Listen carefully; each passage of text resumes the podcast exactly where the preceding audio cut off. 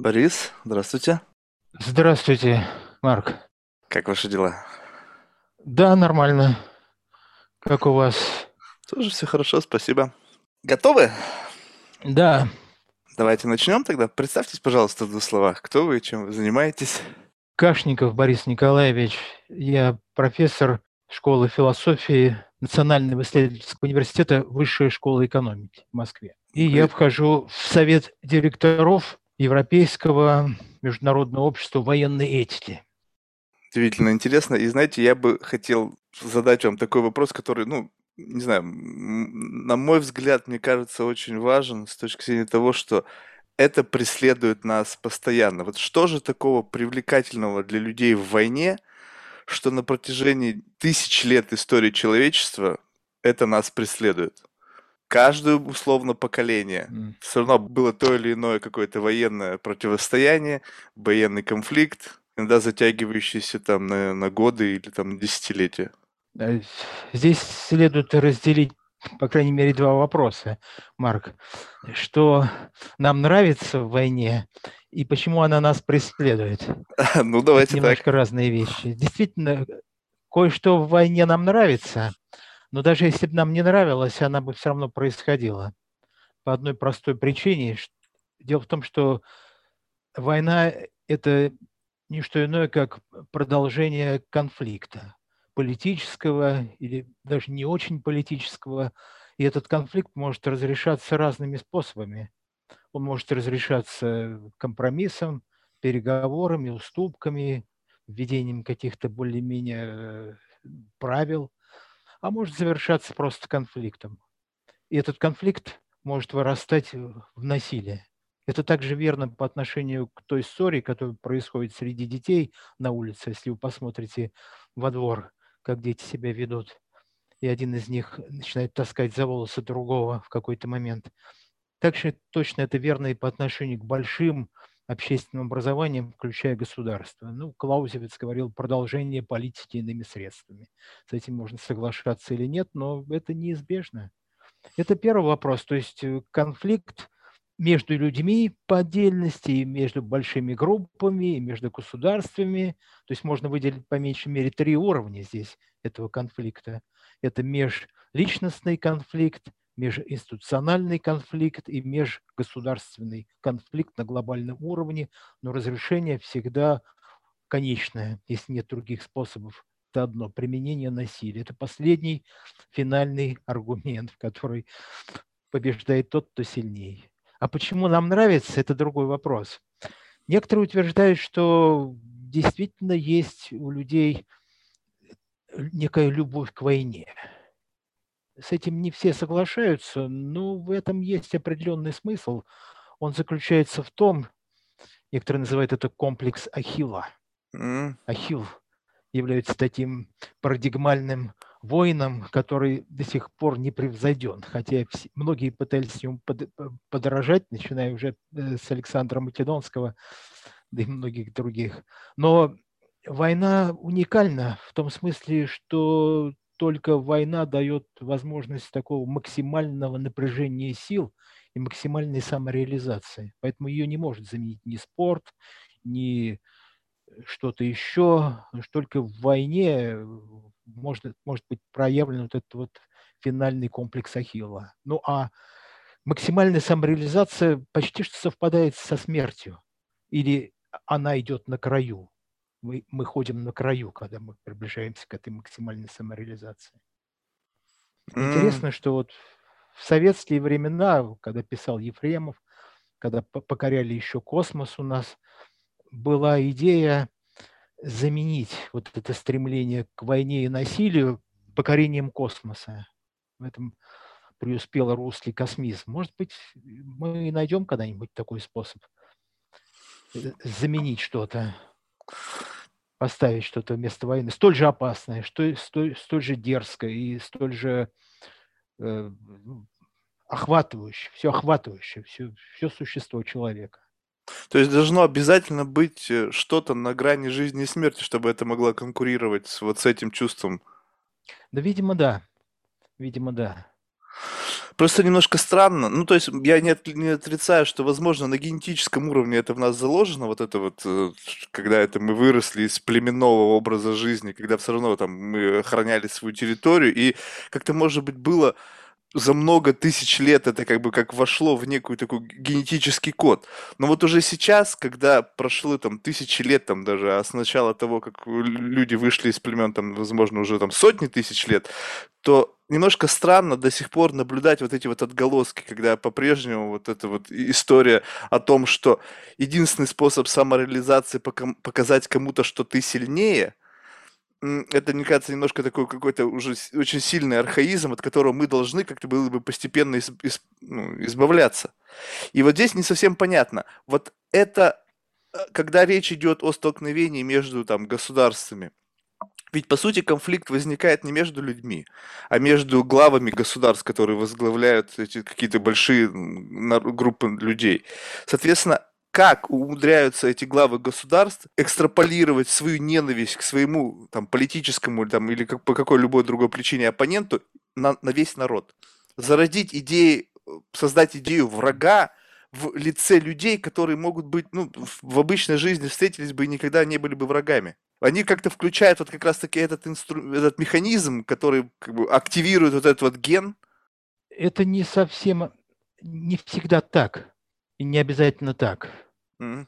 Войны могут происходить и без наличия вот такой вот ненависти между людьми.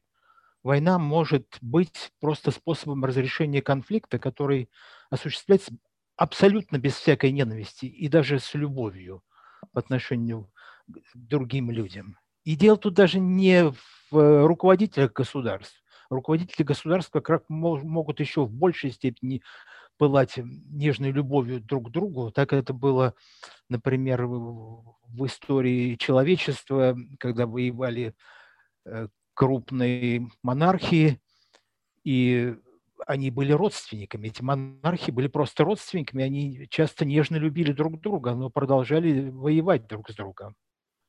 Даже, даже и Первая мировая война, в конце концов, там все были родственники, все эти монархи дядя Николая II был эм, э, императором Германии, и они продолжали переписываться и, в общем-то, довольно нежно относились друг к другу. Но конфликт, который возникает между государствами, превосходит вот эти вот э, личные чувства и отношения. И здесь появляется еще один момент. Да, мы можем воевать, но при этом сохранять уважение друг к другу. Так было на протяжении столетий. В Европе так было в XVIII-XIX веке. Вот Карл Клаузевец, Карл Клаузевец, который написал книгу о войне и которого считают автором современного представления о войне, современной концепции войны. Он был участником э, войны с Наполеоном. Когда его взяли в плен, французы его отпустили под честное слово. Это было нормой. Никакой ненависти не было. Многие из тех, кто воевал против э, армии Александра I на стороне французов, потом были его ближайшими приближенными после того, как война закончилась. Да, русские, я имею в виду, даже русские. Некоторые русские воевали на стороне Наполеона, были такие люди. То есть, но позже, да, или раньше, вот был такой момент, вот позже война стала сопрягаться все больше с ненавистью с личной ненавистью. И это связано, в частности, с тем обстоятельством, что война втягивает большие массы, и она приобретает личностный характер. Кроме того, что она имеет еще межгосударственный характер разрешения межгосударственного конфликта. Тогда да, тогда война поднимается до уровня личной ненависти и унич... необходимости унич... полного уничтожения противника. Вот Клаузец называл это абсолютной войной. Война, которая не знает никаких ограничений и которая основывается на всепроникающей личной ненависти всех участников на всех уровнях. А что произошло? Почему включилась вот эта вот ненависть? Абсолютной. Личная ненависть включается тогда, когда война постепенно приобретает абсолютный характер. Это происходит в том случае, если ставки в войне слишком велики, если все начинают осознавать, участники, что там не будет никаких вариантов, и это результатом будет полное уничтожение или, по крайней мере, какое-то очень существенное ухудшение жизни всех участников. Если войны идут просто между государями по поводу присоединения или отсоединения какого-то небольшого участка суши, то это не затрагивает особых чувств у людей. Они могут прекрасно жить в составе другого государства. К этому примешивается еще одно обстоятельство – это демократизация. Вообще демократия сама по себе способствует вовлечению широких масс со всеми их сырыми чувствами, не отработанными, так сказать, не отфильтрованными. И тогда они выхлестывают, выплескивают эту свою ненависть на противника. Тем более, что войны в 20 веке, сейчас таких войн, видимо, уже не будет, но частично они все-таки происходят. Это были войны с привлечением э, draft, conscript, uh-huh. Призывники. Да, вот когда призывная система работает, как правило, это не профессиональные военные, которые находят э, в войне выражение своих не очень благородных чувств и, самое главное, страха. Их страх превосходит возможности профессионального направление этого страха. Они этот страх выхлестывают на противника всегда. И тогда, поскольку с той стороны тоже такие же несчастные э, э, ну, призывники воюют, то тогда, да, ненависть достигает предела. Так было в Чечне в 1994 году. Да, но вот как, как, как, как вдруг между людьми возникла ненависть? Ну, я понимаю, эта ненависть может возникнуть. Может быть, возникнуть конфликт, безусловно. Я понимаю, этот конфликт возникает. Но этот конфликт, он должен стать, как бы, получается, частью каждого человека, чтобы они, как бы, в, в эту историю пошли с полным пониманием того, что действительно перед тобой враг. То есть это, это, за счет, это за счет того, что внутри как бы страны, внутри народа, если это не без участия государства, без участия там э, лиц, которые возглавляют это государство, которые просто сказали, что ребята, вот у нас есть конфликт, не знаю, они наступают нам на пятки, давайте с ними воевать это ведь недостаточно для того, чтобы эту ненависть разжечь в, людях, которые вчера, возможно, общались и не, чувствовали в отношении э, как бы, враждующей стороны каких-то, какой-то ненависти. Как эта ненависть зарождается? На основании чего? В этом смысле войны могут быть самыми разными. Они могут быть совершенно без ненависти. В 15 веке в Италии когда воевали между собой э, итальянские города-государства, никакой ненависти не было. И воевали э, главным образом швейцарские наемники. И часто битвы и целые кампании происходили без единого убитого, поскольку это были часто люди из одной и той же деревни, которые воевали на, на разных... И все войны сводились к маневрам в одной из крупных битв Флоренции с каким-то еще государством был убит всего один человек, да и то не убит, а просто упал и захлебнулся в грязи, выпив слишком много. Так эти войны велись и завершались без всякой ненависти. Но позже, когда государства стали олицетворять большие массы, и когда возник национализм, национализм – достаточно позднее явление, он возник э, ну, в конце 17 может быть, э, века начал формироваться, тогда, да, войны стали требовать вовлечения большого количества людей, в особенности, если это тотальная война, то есть война с полным напряжением всех сил и с вовлечением всех, без исключения, составных частей государства. Тогда требуется специально вытянуть вот это вот э, чувство напряжения и ненависти по отношению к другим война в этом смысле становится продолжением национализма. А вообще национализм и война – это практически э, одно и то же.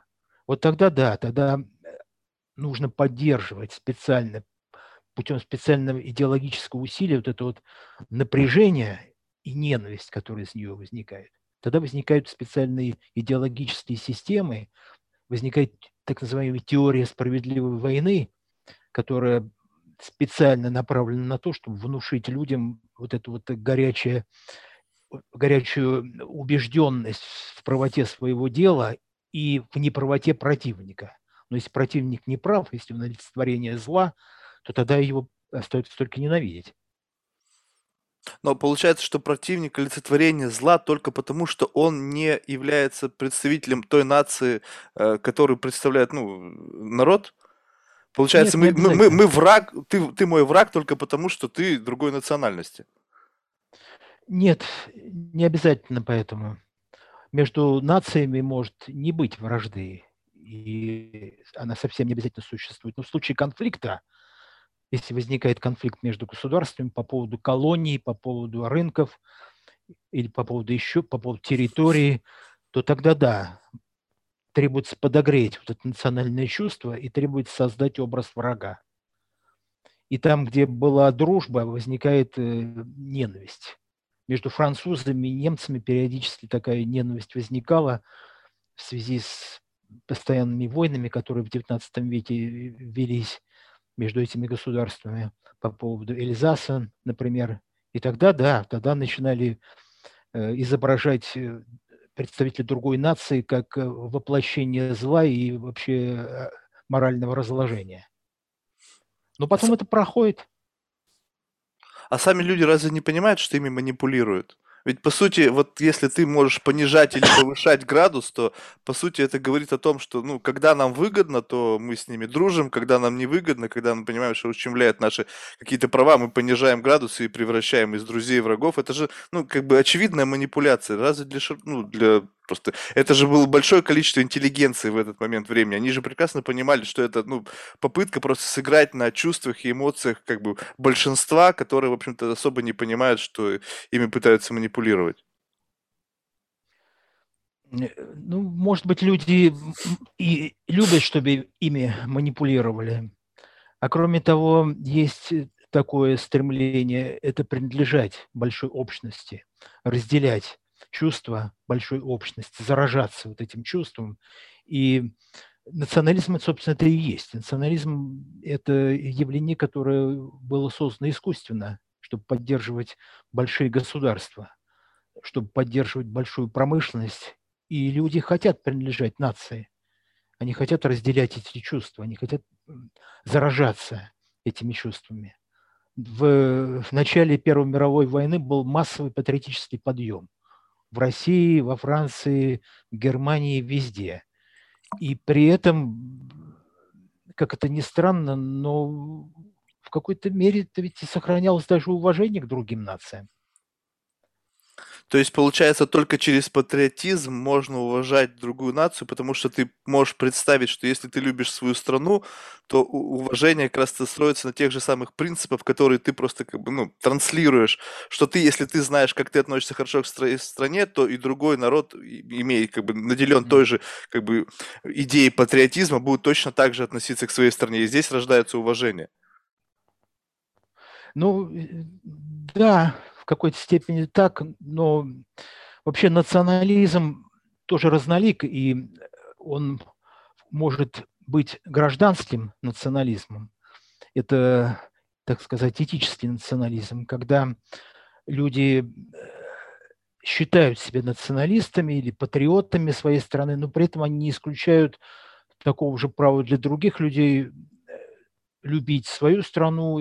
И да, в этом смысле они могут их уважать при всем их национализме. Но бывает и другой национализм. Такой национализм, который считает, что только моя нация является единственно достойной существования. Вот такой национализм переходит э, в самые опасные формы и может приводить э, ну, к ненависти вообще ко всем другим людям. Можно ли тогда говорить, что если в какой-то мере национализм это искусственное, ну, концепция, да, то есть ее создали. И мы сейчас прекрасно понимаем, что вот идеи все национализма это как раз-таки, ну, больше, наверное, плохо, чем хорошо. То есть, ну что э, мир открыт, и сейчас передвижение по всей планете, оно не ограничено, ну, там, разве что там, за исключением каким-то но и получается, что в этом ключе человек э, может жить где угодно, быть частью любой страны, любой культуры. И э, идеи национализма, они как раз-таки, ну, мне кажется, совершенно не актуальны, потому что за свою жизнь человек может пожить там в трех разных странах и достаточное количество времени для того, чтобы как бы ассимилироваться и стать частью этой культуры. И вот этот момент получается как бы такой внутренний вопрос, а кто ты? Вот ты вроде бы родился в России, потом там, не знаю, жил там в Великобритании или во Франции, потом в старости уехал в Америку, и там это отрезки там длиною там в 20-30 лет. И каждый раз, проживая тот или иной отрезок времени, ты как бы становился частью этой страны, в какой-то мере, несмотря на то, что у тебя есть там корни, ты все равно впитываешься в культуру, ты э, так или иначе погружаешься в какие-то процессы, проистекающие в этой стране, и так или иначе ты ассимилируешься и дел, ну, как бы становишься частью этого общества. И вот эти идеи национализма, которые вдруг там как-то вот до сих пор как-то фигурируют, получается, что подсвечивают э, твою принадлежность и могут являться некой, как бы, ну, такой, ну, внутренним экзистенциальным кризисом, когда ты вроде как не знаешь, у тебя есть какая-то связь э, с, с этими людьми, и в то же время ты сейчас находишься на, по другую сторону баррикад. И вот это все, мне кажется, является той причиной вот тех конфликтов, которые есть. Мне кажется, если когда-то национализм включили как какой-то концепт, то теперь его нужно наоборот выключать. Потому что нет смысла разделяться на нации, когда мы все живем на одном очень достаточно хрупком э, ну, куске камня, там, да, который несется через Вселенную. Мы же все вот как-то ну, единый народ. Зачем пытаться разделяться на нации, говорить, что мы там лучше, вы хуже? Это же как раз-таки повод, та линия разлома, по которой могут возникать конфликты. Одним из фундаментальных принципов международного права является принцип самоопределения народов. И этот принцип продолжает работать, и на него часто опираются, в частности, при возвращении Крыма. Этот принцип был провозглашен еще раз Путиным как основание для того, чтобы э, аннексировать Крым. Люди все равно принадлежат какой-то группе, они не могут принадлежать человечеству. Уже хотя бы потому, что они говорят на определенном языке. И хотя это не единственный способ самоидентификации, но язык очень важен. Один австралиец мне как-то говорил, это было в Англии, я с ним разговаривал, он говорил, что он тоскует по языку, но не английскому языку, а тому английскому, на котором он разговаривает в Австралии. Mm. И вот он чувствует связь с этим языком. И многие точно так же чувствуют. В Америке вы находясь на Среднем Западе, вы будете говорить на этом своеобразном диалекте американского языка. В Нью-Йорке тоже своеобразный есть диалект, и вы чувствуете свою привязанность вот к этому именно способу. А вместе с языком приходит и чувство, и кухня, и многие ассоциации. Поэтому, как это ни странно, но с глобализацией вот это стремление к самоидентичности человек не может быть один, он не может идентифицировать себя с самим собой. Э, есть такое выражение даже на английском self-stan. Человек не может быть вот селфистаном, он не может быть один в своем собственном государстве, он должен вовлечь других людей. Вот в 90-е годы, когда разрушилась система двух супердержав, эта система во многом поддерживала стабильность, которая была между большими глобальными образованиями, и в частности был некий джентльменский запрет на то, чтобы ну, разрушать государство, на то, чтобы перекраивать границы. Был запрет на э, изменение территориальных границ. Но в 90-х, после 90-х годов этот запрет отпал, и появилась э, тенденция глобализации, но это не изменило, а как раз усилило вот это стремление к самоопределению народов. Вот кризис самоопределения начался именно с 90-х годов. Это Югославия и многое-многое другое. Как это ни странно, но в условиях глобализации как раз потребность э, вот самоопределения и сецессии возрастает. И люди самым замысловатым образом пытаются себя самоопределить и э, требуют, требуют определиться в новых границах или перейти в состав другого государства, или заявить о своей самоопределенности как независимого государства. Разумеется, это может регулироваться, это не обязательно приводит к войнам, но такая тенденция есть. Люди все равно при, привносят вот в это стремление самоопределения очень сильные чувства, вплоть до ненависти и войны. Поэтому, по всей вероятности, будущие войны будут связаны во многом с самоопределением и с сецессией, больше, чем что-либо. Я не знаю, может быть, конечно, я не вправе об этом судить, но я почему-то в это как бы не верю, что вот жили люди, жили, жили сами по себе, и вдруг ни с того ни с сего им захотелось самоопределяться, э, э, не знаю, там, возвести собственные границы и стать независимым от того или иного там какого-то большого брата. Ведь это все как бы это, это некая инъекция. То есть появилась какая-то группа людей, которые, не знаю, там культивировали ту или иную идею.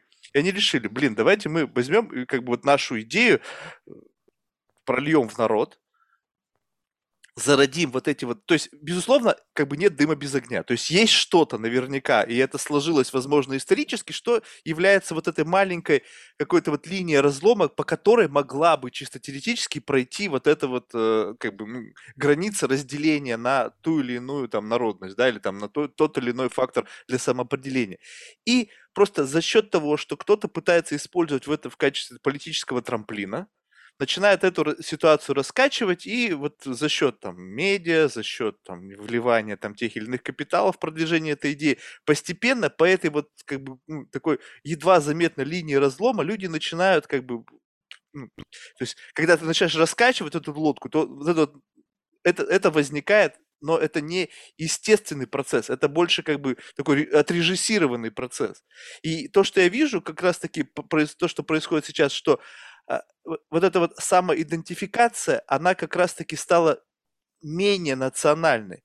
Смотрите, что происходит. То есть, когда мы говорим о том, что, ну, вы правильно сказали, что язык это не, как один из факторов для самоидентификации. Но сейчас, допустим, английский язык, он стал настолько в обиходе, что люди практически не имеют проблем. Я сейчас как бы очень сильно упрощаю все, но тем не менее, особенно молодежь, общаются на английском языке с представителями разных стран. То есть для них теперь языкового барьера как такового не существует. Если он у тебя есть, то, ну, собственно говоря, твоя проблема, иди учи.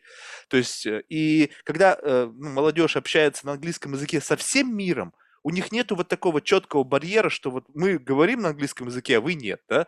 И как раз-таки зоны самоопределения сейчас ложатся вне границ государств, а больше в рамках там тех или иных социальных концептов, там меньшинства, там представители, там люди, там интересующиеся там зелё... проблемой там зеленой энергетики, там и так далее. Это самоопределение, оно теперь выходит за границы государства и объединяет людей вне плоскости э, границ той или иной национальности. И это становится как бы новым плацдармом для самоопределения. То есть туда больше люди стремятся. Не пытаются сказать, что вот мы здесь вот живем там на этом э, клочке суши, и теперь давайте мы будем как бы э, говорить о том, что мы лучше всех. Нет. И вот, вот здесь вот, мне кажется, когда происходят локальные конфликты, то это ну, так, просто это не естественный процесс, это процесс отрежиссированный. И тогда получается странный вопрос, что хотим ли мы идти путем отсоединения или процессом самоактуализации, либо нас вынуждают идти этим путем, и тогда зачем это кому-то нужно? Это сложный вопрос, в какой степени вот эти конфликты являются чьим-то злым замыслом. Это теория заговора, скорее, может в этом смысле нам помочь. Но на совершенно пустом месте невозможно развести огонь, невозможно зажечь то, что не горит.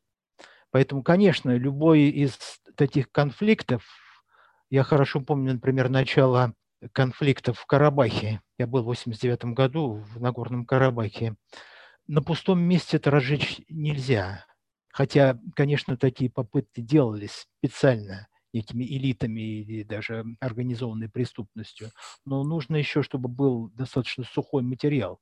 Нужно было, чтобы вот эти вот массы, они ощущали какое-то единство и страх перед э, возможным врагом. Тогда, когда это все объединяется вместе, тогда это возможно. А что касается самоопределения, оно действительно возможно в самых разных вариантах. Оно не обязательно должно осуществляться в границах государств. Дело в том, что вообще никто еще не смог определить, что такое народ, когда мы говорим самоопределение народа. И вот этот самый народ может возникнуть самым внезапным образом и на пустом месте кто такие были американцы, например, когда имела место война за независимость. Это были самые разные люди, но они вдруг в какой-то момент объединились общим чувством справедливости, точнее говоря, несправедливости перед британским корон, э, британской короной, которая навязывала им новые налоги. И на этом основе сложился новый народ. И тут трудно сказать, что чему приводило. Может возникнуть народ на пустом месте. Народы в этом смысле возникают и исчезают. Они могут иметь какое-то национальное основание историческое, а могут его вовсе не иметь. Это может быть группа людей, которые просто ощущает страх перед внешним миром или просто в какой-то момент ощущает необходимость осуществления своего общего интереса. Сербы вот в сербской крайне – во время югославского конфликта, они уже давно забыли, что они сербы, но им об этом напомнили, когда начался этот конфликт, их, им сказали, что они все-таки сербы. А, следовательно, их ждет та же участь, которая ждет сербов во всей остальной Хорватии. И именно это чувство страха и несправедливости заставило их объединиться. Поэтому даже если вы это же, не это знаете... же искусственно. Искусственно. То, искусственно и естественно. Здесь трудно сказать, что искусственно, что все искусственно и все естественно. В значительной степени, в одинаковой степени почти что. Не, ну просто вот такие точки преломления, их можно найти почти везде. Вопрос в том, что если мы будем их актуализировать, то есть, безусловно, всегда есть какой-то вот тлеющий там, не знаю, там уголек, который разжигая который можно разжечь вот эту там ненависть, там, не знаю, конфликт и так далее. Он просто исторически сложился. То есть всегда мы живем, как бы, ну, это даже в обычной семье. О чем говорить вообще о мире, когда в обычной семье есть какие-то ссоры, которые как-то годами могут запомниться, да, какие-то там неприятные моменты, и в какой-то момент времени можно на эту больную мозоль наступить, и вернуть как бы из, из прошлого вот это негативное событие, которое может явиться в настоящее время очередным поводом для конфликта. То есть даже в рамках семьи, где, по сути, где все друг друга любят и друг друга заботятся, эти ситуации возможны. О чем говорить, когда у нас есть там тысячи лет истории, и, безусловно, за тысячи лет истории между странами могли возникать конфликты. И теперь давайте выдергивать там из старого, из прошлого что-то, что произошло, и манипулируя этим, создавать конфликты в настоящем. Но ведь это происходит. Кому-то вот вопрос, это бывает почему? нужно. Вот, вот, вот вопрос и в этом, понимаете, меня удивляет, до чего, вот если говорить как бы о, о, об этике, получается, что люди не, не имеют никакого другого инструмента для решения своих задач, кроме как создания некого напряжения на уровне там военного конфликта, для того, чтобы, не знаю, реализовать свои проекты или там свои планы, свои политические амбиции, я не знаю, да все что угодно. Это же негуманно. Ну вот мы вернулись к тому, с чего начали это конфликт различного рода интересов, и они не всегда могут завершиться компромиссом по разным причинам. Или в силу нежелания идти на компромисс, или в силу уверенности, или чрезмерной самонадеянности. Но, тем не менее, это факт жизни, эти конфликты. Научимся ли мы когда-нибудь разрешать эти конфликты так, чтобы они не доходили до войны? Это очень большой вопрос. Об а в чем основная проблема? Безухов. Э, разрешение конфликтов. Да, но вы говорите, что большой вопрос, придем мы к пониманию того, как разрешать конфликты ну, как бы, без знаю, там, войны. без войны или нет. Вот в чем основная проблема, на, на ваш взгляд? Проблема та же самая, что и в любом, и даже в самом маленьком конфликте. Люди не всегда могут договориться между собой. В этой связи один американский философ который писал о конфликтах, он разделил вообще вот некую такую психологическую способность договариваться и идти на сотрудничество, степень, точнее, это на, на два уровня. Есть люди, которые ну, склонны идти на компромисс и поддерживать вот эту вот договорную основу, которую они заключили с другими людьми. Есть люди, которые не хотят этого делать и которые хотят все получить для себя. Это, конечно, такое чрезвычайное упрощение. На самом деле существует много, бесконечное множество градаций между этими двумя крайностями.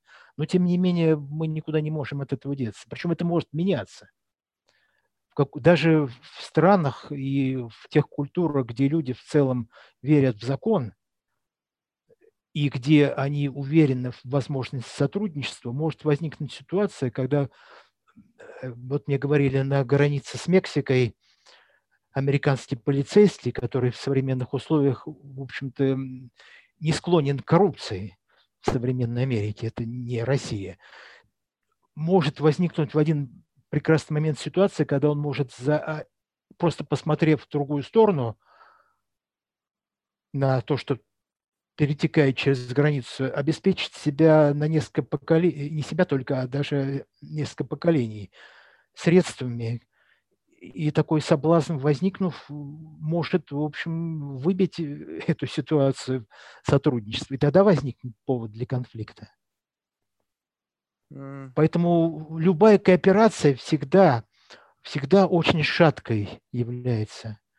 Племя, которое выходит на охоту за мамонтом, может добыть этого мамонта в том случае, если они будут сотрудничать, если будет четкое разделение труда, тогда племя не умрет от голода. Но увидев кролика, кто-то из этих участников охоты может схватить его и спасти себя от голодной смерти, при этом все племя погибнет от голода, потому что разрушится вот эта вся система охоты на мамонта, и мамонт услышит шорох и так далее.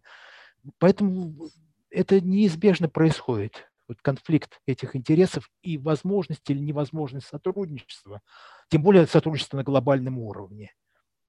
Если мы с трудом можем добиться такого сотрудничества на индивидуальном уровне, когда люди между собой, даже родственники, часто взаимодействуют, тем более это трудно сделать на глобальном уровне, где государства друг другу не могут доверять по определению, потому что там нет общего закона и нет общей морали. Я здесь вот не могу понять, что значит нет общего закона? Разве жизнь человека не является единым законом, которым можно руководствоваться в решении всех конфликтов? Вы, ребята, можете быть не согласны до любого уровня, но только не пересекайте границу человеческой жизни. Потому что здесь это, это, не, это, это не решение проблемы.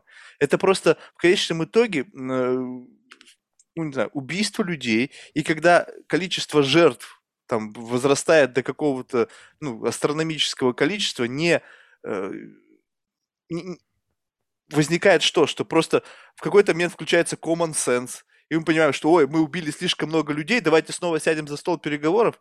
Это же, ну, как бы это абсурдно. То есть, по сути, вот это вот все военные конфликты в конечном итоге все равно заканчиваются тем, что люди снова садятся и договариваются. Ведь не происходит так, что мы воевали, воевали, там погибли люди с обоих сторон, и все, на этом все остановилось, и мы на чем начали, с того и закончили. В конечном итоге все равно происходит какое-то разрешение конфликта. И это конфликтное разрешение все равно будет за столом переговоров. Все равно будет какой-то консенсус, все равно будет какое-то, ну, не знаю, решение, которое так или иначе могло бы быть достигнуто без кровопролития. Тогда для чего вот эта вот часть нужна, вот эта вот жуткая часть, когда гибнут люди? А в том-то и весь вопрос, а на каких условиях будет происходить вот эти переговоры, эти переговоры, стол переговоров. Любая сторона приносит э, за стол переговоров свои условия. От Германии требовали во Второй мировой войне и Первой мировой войне безусловной капитуляции. Поэтому каждая из сторон неизменно старается усилить свою вот эту составляющую bargaining power, по-английски говорят, uh-huh. bargaining power и вот в этих переговорах. И хотя они завершаются, но вот эта способность у всех разная. Способность навязать свою волю уже после войны и за столом переговоров в том числе, она все равно разная. А что касается убийства или не убийства людей, то да, было бы очень неплохо, если бы мы смогли договориться о каких-то абсолютных нормах в отношениях между людьми. Например, если бы мы сумели добиться этого осуществления принципа «не убий», по крайней мере, чтобы даже если войны происходят, но они были бы подобны, например, спортивному состязанию некоторым. Но даже в спортивном состязании вообще-то иногда люди погибают.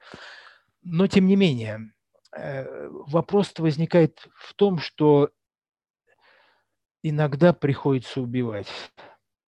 Потому что есть люди, которые, вот Лок писал, что Джон Лок писал в свое время, что с человеком, который не способен поддерживать нормальные отношения с другими людьми, который уподобляется хищному льву, с ним следует поступать подобным образом, как мы поступаем с хищным львом.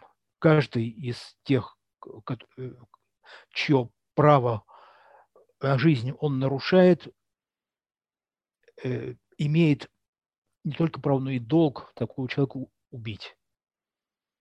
И убийство в этом случае пропорционально утверждению гуманности. Как ни странно, но гуманность э, может потребовать войны и убийства. Просто здесь так да, получается, и... что одно с другим связано, что если получается, э, ну, вот в это как раз-таки есть э, та, та ситуация, в которой возникает персональная ненависть. Когда человек, который пропитан идеей вот этой вот какой-то несправедливости, там, национализма, который подпитан вот этим всем, вторгается на территорию другой страны и убивает жителей этой страны, вот здесь возникает э, вопрос персональной ненависти, потому что этот человек убил там твоего друга, там, члена твоего семьи и так далее. У тебя есть, возникает эта личная ненависть. И таких виндет огромное количество возникает. Но если бы этого не было, то конфликт, он бы не был бы таким тяжелым, он бы не пустил корни. Потому что если это все-таки политический конфликт, территориальный, любой, торговый и так далее, в этом всем есть какая-то, ну, то есть можно приблизиться к разрешению нелетальному. И вот когда это вот в эту плоскость стекает, мне такое ощущение, что это все равно некий архаизм. Ну, скажем так, можно пофантазировать. Условно, есть понимание э, военного потенциала тех или иных стран. Ну, то есть все всегда это считают, там, сколько у кого там авианосцев, там, танков, боеголовок и так далее. Ведь сейчас есть технологии. Ну, если уж вы хотите поиграть играть в войнушку, но сделайте симуляцию. И умный искусственный интеллект чисто теоретически покажет, каков будет исход военного сопротивления, если вы будете использовать свой военный потенциал, мы свой, какие-то условия войны, и посмотрите по карте, чем это может кончиться. Со, с одной стороны и с другой стороны. И в результате этого это будет как некий такой арбитр, который прежде чем начать кровопролитие в реальном мире, покажет и может подчеркнуть вот эту всю глубину проблемы и ужас Готовы ли вы будете принять, когда жертвы эфемерны, условно, да, когда вы начинаете войну, вы не знаете, сколько будет погибших. Но если представить себе, что эта симуляция показала вам, что будет там десятки тысяч человеческих жизней там с той или иной страны, и вот тут уже вы принимаете для себя решение, а готовы ли вы на это пойти? Потому что всегда, когда люди идут вперед, они ведь это лишь всего лишь как бы представление о том, что может быть. И тут много бравады, эго, что мы сильнее, наше оружие лучше, наши военные лучше, и мы просто там сметем их с минимальным количеством жертв. А нет, все может быть не так. Это верно. Но здесь мы должны заглянуть немножко в сферу теории игр. Угу. Потому что война – это в значительной степени объясняется теорией игр. Что такое игра? Тем более игра с непредсказуемым, с неизвестным результатом. Это всегда попытка заглянуть в неизвестность, всегда и блеф еще играет очень большую роль блеф. Мы делаем первый шаг, надеясь, что наш противник испугается, подумав, что у нас гораздо больше сил, чем он может подумать но противник поступает подобным же образом. Таким образом, вот получается вот такая вот ситуация, это вот эс эскалация, да, попеременных вот этих вот шагов. И стороны эскалируют конфликт, не желая того, но они в конечном счете оказываются на самой вершине вот, этой вот этого противостояния и вынуждены прийти оба противника к тотальной войне в конечном счете. Я помню многие конфликты, которые, начина, ну, начиная уже с Первой мировой войны, когда все стороны были уверены, что они будут дома к Рождеству. Абсолютная была уверенность, что этот конфликт разрешится победой нашей стороны, и так не завершилась, потому что это породило все большее и большее напряжение сил. Это незнание противника, непонимание его. И нарастание, бесконечное нарастание усилий приводит к тому, что э, если вы всем участникам югославского конфликта в 1992 году сказали бы, чем это завершится, они бы с ужасом отбросили все попытки словенцы и хорваты бы не стали, тем более оказалось все это бессмысленно в конечном счете, когда все, все вошло в Евросоюз, с ужасом бы отбросили все эти свои стремления – и даже если бы им просто раздали все деньги поровну, которые были потом потрачены на войну, заранее тоже сказали бы нет, спасибо, мы не хотим. Но так не происходит, потому что война представляет собой огромную сферу неизвестности, блефа, самонадеятельности и э, ну, вот это самое стремление к самореализации, которое для кого-то становится чрезвычайно важной. Разрушается, мир возвращается в это состояние природное состояние, вот у Гоббса есть такое сравнение войны все, э, каждого против каждого во время такой войны. Ну а э, противостояние государству, это ведь оно и оставляет по-прежнему это природное состояние. Оно э, межгосударственное противостояние, вообще отношения, это все равно природное состояние, в котором нет общих правил, за исключением вот некоторых э, норм международного права, которые часто бывают очень абстрактными и ненадежными. А можно ли говорить просто о том, что вот это происходит только потому, что ну, природа человечества, человека, она вот несовершенна? Что мы, несмотря на то, что у нас там много тысяч лет истории, находимся на таком витке эволюции, когда мы просто, для нас как бы кажется совершенно не логичным решать конфликты каким-либо другим способом, кроме как вот таким. То есть это может быть какой-то уровень просветления, уровень как бы вот э, эволюционного развития, придя, возможно, на другой уровень, мы поймем, что ну, это абсолютно нерациональный способ. Что это, ну, как бы вот будем смотреть на это как некое проявление дикарства. То есть вот, вот и либо это настолько крепко сидит в, на, у нас в, в генах, что вне зависимости от того, как технологии продвинутся, вне зависимости от того, как мы продвинемся вообще в понимании смысла жизни, э, эта ситуация будет с нами навсегда. Э, по большому счету это, конечно, нерациональное. Войны нерациональные. Хотя бы потому, что а, э, в результате проигрывают все но это рационально для отдельных участников этих отношений, поскольку каждый из них очень часто намерен получить э, выгоду за счет других. Это рациональность отдельных представителей, но не рациональность для всего человечества. Но человечество не объединено, оно не имеет э, правительства, оно не имеет единого представителя, она не имеет суверена.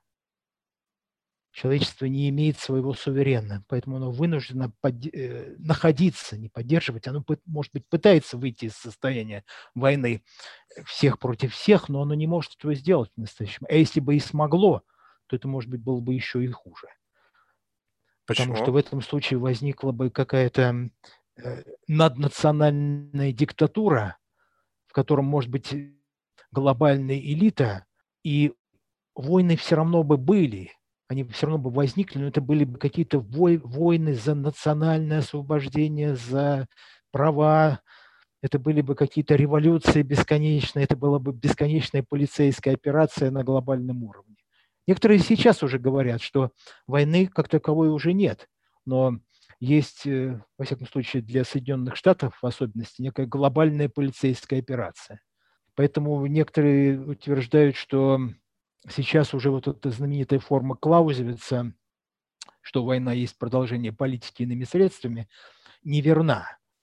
Сейчас уже надо говорить, что политика есть продолжение войны иными средствами. Война перестала быть вот этим, вот сейчас на наших глазах, после 90-х годов, она перестала быть вот этим глобальным столкновением огромных государств, она зато превратилась в постоянную такую вялотекущую полицейскую операцию, и мы даже не знаем уже больше, когда есть война или ее нет уже. Это связывают вот с гибридными войнами. Один мой знакомый английский автор написал статью под названием «Are we yet fighting?» mm воюем мы или еще нет, мы сейчас уже и толком и не знаем, потому что раньше войны как-то объявлялись, они провозглашались, Кант называл это торжественная война, когда она даже, была величественной и благородной, когда массы торжественно отправлялись, клялись в верности, отправлялись на поле битвы. Это было часто связано с патриотизмом, с красотой и благородством, с великим напряжением сил. Где сейчас эти войны? Сейчас они происходят незаметно, тайно, но они происходят зато постоянно, невидимо, и границы между миром и войной стерлись настолько, что мы уже не знаем, где что. Знаете, я вот э, для меня вот сам факт существования военных конфликтов э, выглядит как ну просто неверо... просто совершенно невероятное лицемерие, когда в одной стране люди заботятся о каких-то там ну, совершенно выдуманных и надуманных там, социальных проблемах, да, там, не знаю, там, туалет для социальных меньшинств, и либо там еще что-то. То есть какие-то концепты, которые, ну, как бы вот они, да, возможно, ей появилась там большая группа людей, эту проблему надо решать, и это становится точкой для конфликта. И здесь, с одной стороны, об этом пишет медиа, столько это циркуляция информации, а здесь вот убивают людей, и вот, вот если поставить на чашу весов значимость проблемы, где, в общем-то, это социальная какая-то проблематика, она, возможно, сегодня есть, завтра и нету, а здесь война. И уделяется такое большое внимание вот каким-то совершенно ну, таким приземленным социальным проблемам больше, нежели проблемам войн. Мы об этом говорим, что-то спорим, пытаемся вы какие-то гипотезы, как это меняет законодательство. Но почему эти-то проблемы не решить? Вот это стыдно просто. Это просто реальный стыд, что мы достигли такого уровня развития, когда, в принципе, мы уже должны были бы избавиться хотя бы от, не говоря уже как бы о войнах, а просто о смерти, о смерти людей, о, о, о голоде. И мы продолжаем. И это такое, знаете, ощущение, что мы в настоящем время переживаем какие-то артефакты средневековья. Когда были войны, когда смерть человека была в порядке вещей. Но это абсолютно как-то вот в голове абсолютно не устроено. То есть величайшие умы говорят о каких-то проблемах будущего, когда проблемы настоящего не решены. Вот она здесь и сейчас. И вот это абсолютно такой какой-то не укладывающийся в голове перекос, да, когда мы решаем, а, говорим о чем-то возвышенном, когда мы не решили самые банальные проблемы. И с медиа на этом капитализируется. Мы видим фотографии того, как там Палестина там с Израилем обмениваются там ракетами. Кто-то это постит в Фейсбуке. И вот это, это как бы нормально, это такая, знаете, э, развертываются какие-то там противостояния между там государствами, пусть они уже там много лет воюют, и как бы окей. Что значит окей? Почему мы все признаем, что война, в принципе, какая бы ни была, любой конфликт, не знаю, он там э, политический конфликт, невидимая война, там видимая война с жертвами, без жертв, почему мы по сей день признаем, что это может быть? То есть мы не можем признать, что может кто-то кого-то там как-то обозвать, там, опираясь на его, не знаю, там, цвет кожи. И, и для нас это уму непостижимо. Ой, как ты посмел, все, мы тебя уволили отовсюду. А здесь убивают людей, и мы здесь это можем признать, мы можем это репостить, мы можем как-то об этом говорить. Это просто абсурд. Это верно. Я с вами совершенно согласен. Но мы пока не можем никак выйти из этого абсурда. Кроме того, что еще за войной стоят огромные материальные интересы.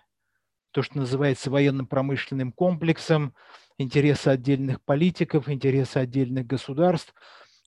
Есть интерес в самой войне, даже независимо от того, служит ли она на самом деле интересам отдельных государств или нет, и является ли она оправданной. Войны могут быть оправданными в ряде случаев в ряде случаев они совершенно неоправданные, в ряде случаев они просто являются сами по себе выражением вот того огромно-промышленного комплекса, который создан во всех государствах. Вы, может быть, не заинтересованы в войне, но война заинтересована в вас, говорил э, Троцкий. Она стала самостоятельным силом, самостоятельным участником общественных отношений. Если мы, по крайней мере, сумеем вот это как-то подвинуть, я имею в виду э, международное сообщество, интересы вот тех людей и групп, которые просто стоят за этим самым огромным военно-промышленным комплексом, то уже мы несколько снизим опасность войны, но мы ее не преодолеем полностью. Поскольку останутся все равно непредсказуемые отношения между игроками на международной арене, и некоторые из этих конфликтов все равно будут, по-видимому, разрешаться при помощи насилия. То есть э, не существует ненасильственно... То есть, безусловно, мы создали огромный военно-промышленный комплекс. Каждый... И это теперь является неким вот этим самым как бы, э, инструментом для манипуляции и использования как бы как некого преимущества в переговорах. Да? Ну, сколько у вас боеголовок? У нас 10, у вас 3. Ну, типа, что вы с нами спорите? если, если захотим, то мы сотрем вас с лица земли. Но ведь это... Знаете, что это вы совершенно справедливо подметили. Если говорить о концепции как бы из, э, теории игр, то это же все блеф.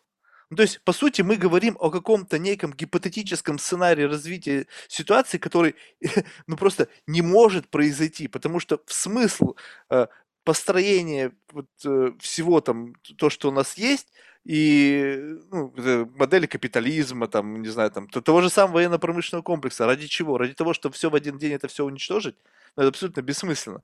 То есть, по сути, наращивание вот этого военного потенциала это тоже очень иллюзорная вещь. То есть мы садимся за стол переговоров и условно мы как бы выка... вываливаем на стол наши карты и все смотрят, ну и у кого-то всегда сильные карты на руках, и поэтому с ними бессмысленно играть, и просто все люди пасуют, потому что понимают, что ну вроде какого хрена спорить там с Америкой, когда они, в принципе, в любую страну могут перебросить там огромное количество военной техники, там, армию там, и так далее. И, ну, в общем-то, ничем хорошим это не закончится. И вот это такой, такой инструмент для манипуляции, который избрали как некий самый простой способ решения конфликтов. Ну, то есть показать силу, и все. И, соответственно, все остальные сразу же, ну, оценив свой потенциал, поняли, что ну, вроде как тут нечего бороться, потому что мы однозначно проиграем, и все. Но это же не способ разрешения конфликта, потому что способ разрешения конфликтов это когда напряжение спадает. А когда это напряжение сохраняется, но ты просто не рыпаешься только потому, что ты знаешь, что если ты рыпнешься, тебе по морде надают, это же не способ разрешения конфликта. Именно поэтому эти конфликты, они тлеют годами, десятилетиями, и ничего не происходит. Это какой-то образовалась система сдержек, противовесов, там каких-то э, не знаю, там, соглашений, и все. Мы как бы законсервировали это. Но если вдруг в какой-то момент времени что-то ломается, ну что-то где-то происходит перестановка сил. Не знаю, Россия объединилась с Китаем, и вот тебе на новая коалиция, когда, в принципе, уже США стоит задуматься, блин, а вот если вот они вдвоем уже против нас, то вот мы вывезем или не вывезем? А давайте-ка, чтобы это не произошло, мы еще тут наклепаем боеголовок, я не знаю, там, техники военной, чтобы изменить эту ситуацию обратно, чтобы у нас теперь на руках были самые сильные карты.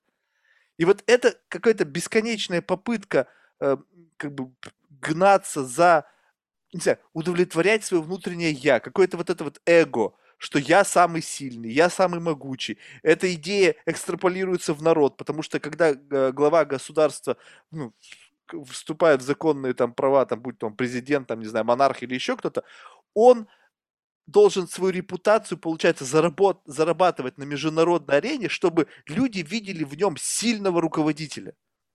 Но вот это же абсолютно тоже странно звучит, когда мы до сих пор говорим о некой силе. Когда посмотреть на обычную жизнь, в чем заинтересованы люди? Но ведь они не заинтересованы в том, чтобы их сильный там правитель мог стукнуть, стукнуть по столу там на э, в очередной там каком-нибудь саммите, и чтобы все заткнулись. Да блин, нужно, люди хотят жить спокойно, хотят пользоваться благами жизни, получить нормальное э, медицинское обслуживание, хотят, чтобы их дети ходили в нормальную школу, хотят, чтобы их там родители получили достойную старость, чтобы не болеть, чтобы можно было путешествовать по миру, чтобы не, не опасаться там жить в этом районе, потому что там, не знаю, там кримин, криминалитет или какая-то опасная обстановка, не ездить в эту страну, потому что там страшно, там могут тебя убить. Люди же хотят обычной жизни. И это совершенно очевидное, нормальное, как бы новый виток эволюционного развития. Я не верю, что в это это не понимают те э, главы государств, которые играют в эту игру. Соответственно, получается, что они сознательно не хотят наступления этого. Потому что завязаны деньгами, завязаны обязательствами, завязаны, не знаю, там, вот это вот историческим наследием, что раз там я там мой дед был там, не знаю, там, э, человеком из военно-промышленного комплекса, значит, он вложил в меня вот эту идею какого-то войны, накопления э, военной мощи, я буду ее продолжать и эту идею переложу в своих внуков, там, детей и так далее. То есть это когда-то вот этот порочный круг можно остановить. И просто я смотрю на новое поколение детей, и мне не верится, что в головах этих людей э, по-прежнему культивируется вот эта вот идея войны, насилия. Ну, так на них посмотришь, вот они в ТикТоке танцуют, и все классно. Но кто бы хотел в ТикТоке выкладывать горы трупов или там, не знаю, там какие-то кровопролития? Ну, я думаю, что никто бы из них не хотел. То есть придем, придет ли вот это вот как бы просто вырождение вот этого э, проблем войны с новыми поколениями, потому что, э, ну, несмотря на то, что э, социальные медиа и вообще, в принципе, медиа позволяют сейчас получить доступ к любой информации, но все равно отголоски вот такой войны, прямо как войны, войны, как это было там Вторая мировая война, которая живет по-прежнему в нас, э, как, ну, даже в моем поколении, потому что бабушки воевали, там да, бабушки рассказывали, родители, мне же, собственно, рассказывали бабушки, родители рассказывали детям, то сейчас новое поколение уже, ну, как бы не чувствует этой связи. И, может быть, чем дальше мы будем двигаться вперед, и военные конфликты будут становиться все меньше, меньше, незаметны, может быть, это в конечном итоге станет стыдно об этом писать в новостях, потому что это действительно плохо. И должны писать о том, что нельзя это, наоборот, показывать, потому что это жестоко, это неправильно, и это надо прекратить. И в какой-то момент времени рожденное новое поколение, оно вообще не будет иметь связи для них это будет просто жуткая история о том, как, не знаю, там люди, которые, не знаю, там не понимали ценности человеческой жизни, сражались за что? За кусок земли, за, за, за какой-то там договор, вообще за что? За что умирали люди? И вот тогда они как бы будут на это смотреть как на некое такое, знаете, как варварство. Как мы сейчас бы посмотрели на то, что были там каннибалы, там ели там своих людей с племени, думаю, ух, ну и жесть. Но вот сейчас да. же мы вот этим не занимаемся. Да, вполне возможно, что мы придем когда-нибудь к такому состоянию, когда война, а может быть и насилие в целом будет рассматриваться как проявление какой-то дикости. Но сейчас это далеко не так. Вот несколько лет назад Эндрю Бэтсвич написал книгу про Америку. Она называлась «Почему американцы оказались соблазнены войной». Он писал там про, про Ирак, про Афганистан и какие-то другие войны. Так вот, э, война существует не только потому, что она в интересах государств, но еще потому, что есть много людей, которые любят сидеть перед телевизором вместо того, чтобы наблюдать футбольный матч. Они хотят хлопать в ладоши, наблюдая за победами своей страны где-то. Победы, от которых они, за которые они почти ничего не платят и не страдают. Но им это нравится. В России это еще больше представлено вот такое, такое положение дел. Это э, любовь наблюдать за или приобщиться к силе своей собственной страны. Поэтому тут э, не только государство, но есть еще поддержка демократических масс. Да, вот, но изначально этим демократическим массам скормили идею врага. То есть, ну, то, то есть, как бы, тут, тут нужно то есть действительно бывает так, что есть какие-то, допустим, террористические организации, которые ассоциируют себя с какой-то там религией и с какой-то народностью, условно, да? То есть это, это преступники просто в рамках вот этой религии. То есть, но когда берутся и транслируются, что вот теперь все кто имеет эту религию, или все, кто относится к этой народности, являются преступниками, тогда действительно получается так, что человек, сидящий перед телевизором, говорит, а, мочи гадов. Но ведь, по сути, это, это, это же тоже должен быть здравый смысл, что есть радикалисты, не знаю, преступники, террористы, да кто угодно. Они могут оказаться любой национальности. Абсолютно любой. Ну, что так, это природа человека. Рождаются конкретные ублюдки, которые становятся преступниками. И это нельзя исключить. У нас почти 8 миллиардов э, населения Земли. Какова вероятность, что там, ну, не знаю, доля процента из них полнейшие идиоты, а, а, аморальные типы, которые могут не ценить человеческую жизнь? Да очень велика что они могут родиться там или там, так проблема-то как раз заключается в том, что вы даете топливо для этого.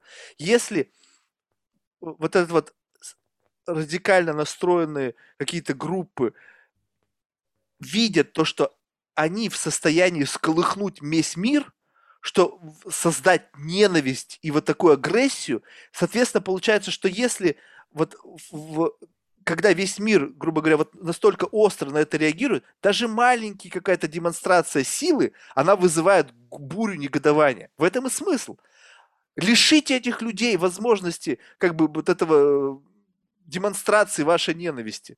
Ну, ну представьте себе, ну, в этом common sense есть, да, что если я вижу, что то, что я делаю, вызывает гнев, значит, я победил. Если я этого не вижу, я не могу знать. Я не знаю, сработало, не сработало, получил я эту долю негатива или не получил.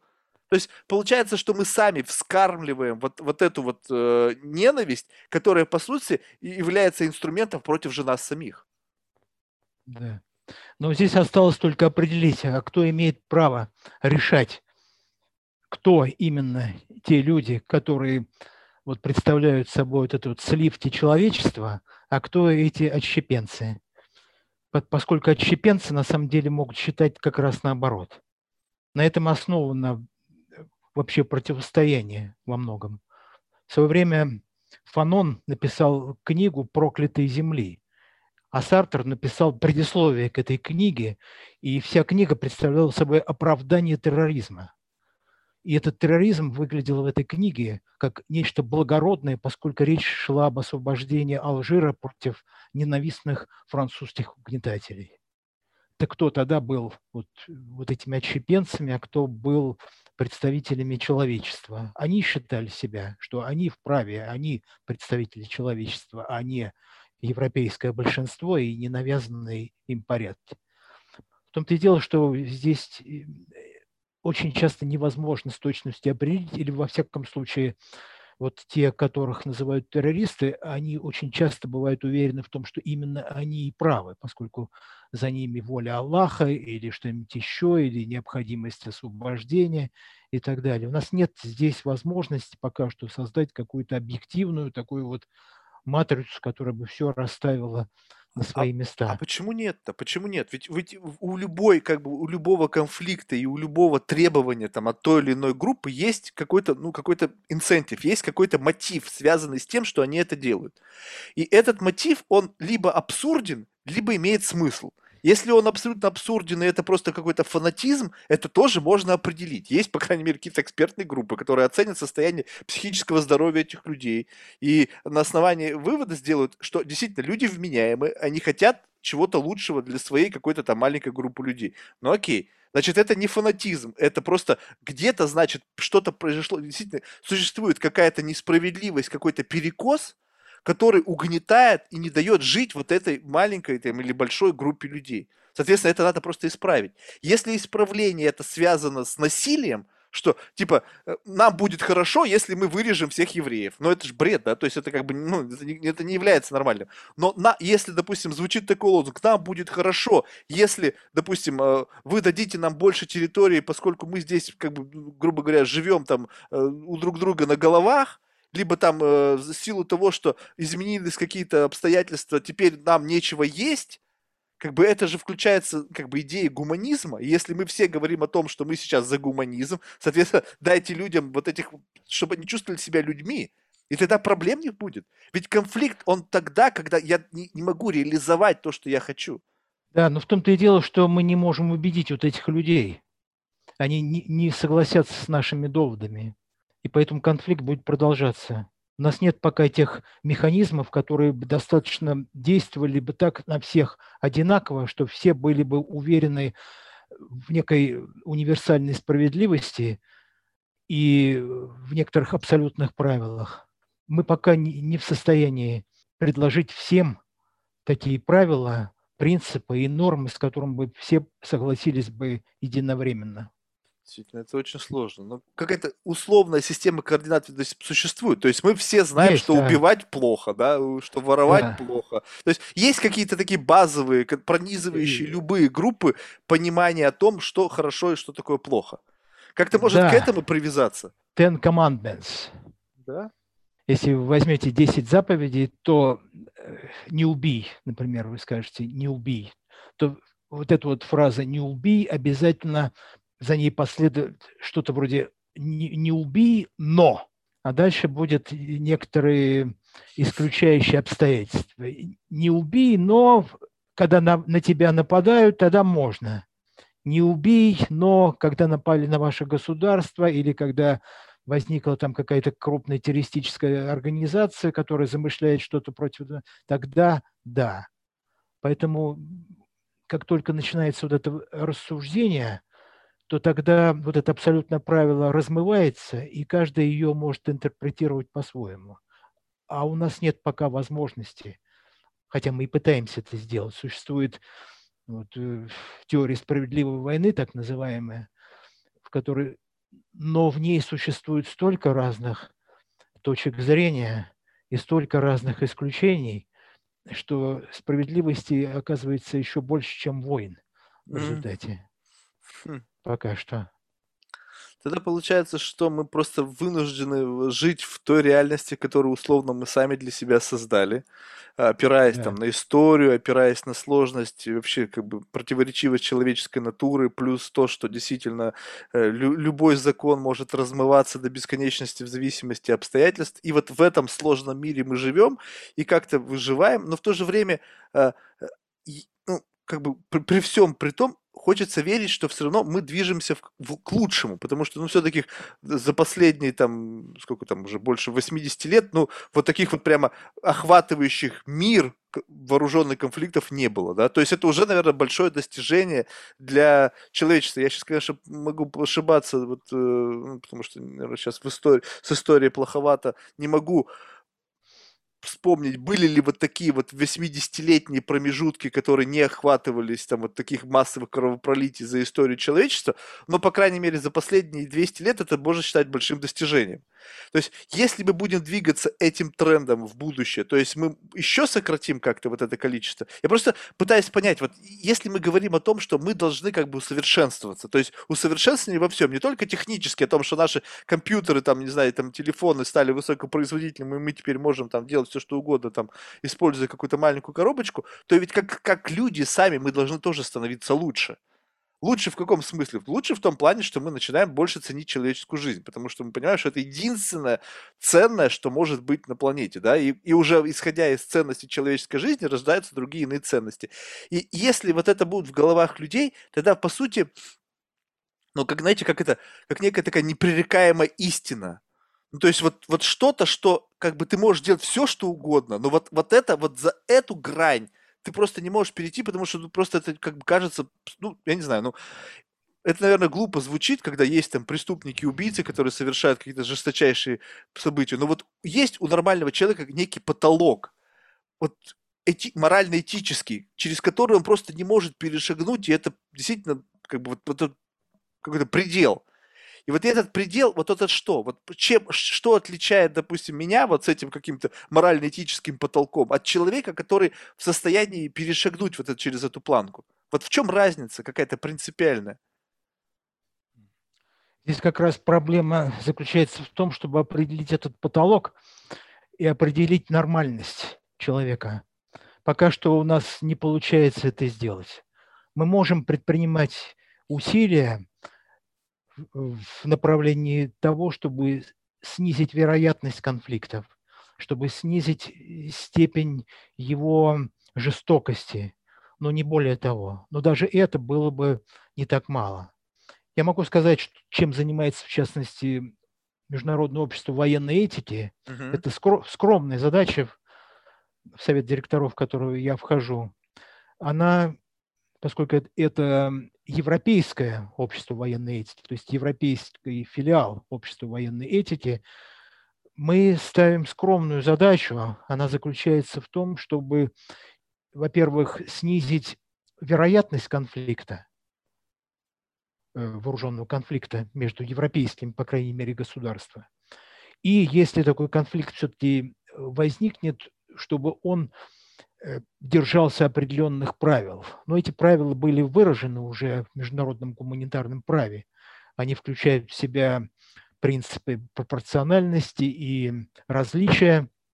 То есть война все-таки, даже если она есть, она может вестись по-разному. Она может вестись достаточно благородно и гуманитарными методами, когда мы не осуществляем какие-то специальные разрушения, не нападаем на гражданских лиц, но она может представлять собой некое подобие рыцарства, по крайней мере, в котором участвуют э, только вот комбатанты и не затрагиваются гражданские лица. Для этого нужно э, постоянное поддержание системы взаимного доверия, общения между профессионалами в военной области, в международных отношениях, так чтобы была большая степень понимания, в том числе интересов друг друга, и в том числе э, договороспособность. Если это возрастет в международных отношениях, вот эта договороспособность, тогда блеф, вот этот вот э, э, вероятность блефа и, или вероятность этим таким способом нахрапом решать свои политические проблемы, она, по крайней мере, несколько снизится. И это уже будет большое достижение. Поэтому было бы хорошо, конечно, нам последовать за Толстым, Толстой – это, пожалуй, единственный э, абсолютный э, пример абсолютного пацифизма. И ну, на каком-то, может быть, генетическом уровне, в конце концов, добиться настоящей ненависти и отвращения ко всякого рода насилию. Но как это сделать, я не знаю, и сам Толстой, я боюсь, тоже не знал, как это сделать, потому что сам он был в высшей степени Э, склон, склонен к насилию. Э, это очень благая цель, но вот тут вот просто, если покопаться в, в, в самой идее, то есть э, хотелось бы, чтобы в вооруженных конфликтах участвовали специально обученные люди, которые были бы неким кодексом, кодексом чести, как кодексом рыцаря, да? Но, Совершенно точно, да. Но, но если мы это можем, будут... Мы можем вернуться, вот с чего мы говорили, мы можем в какой-то степени вернуться вот к тем войнам 15 века, которые велись в Италии где это, все это осуществлялось маневром главным образом, когда окружили, вас сказали, ну, ребят, ну, извините, но вы уже все, чего вам?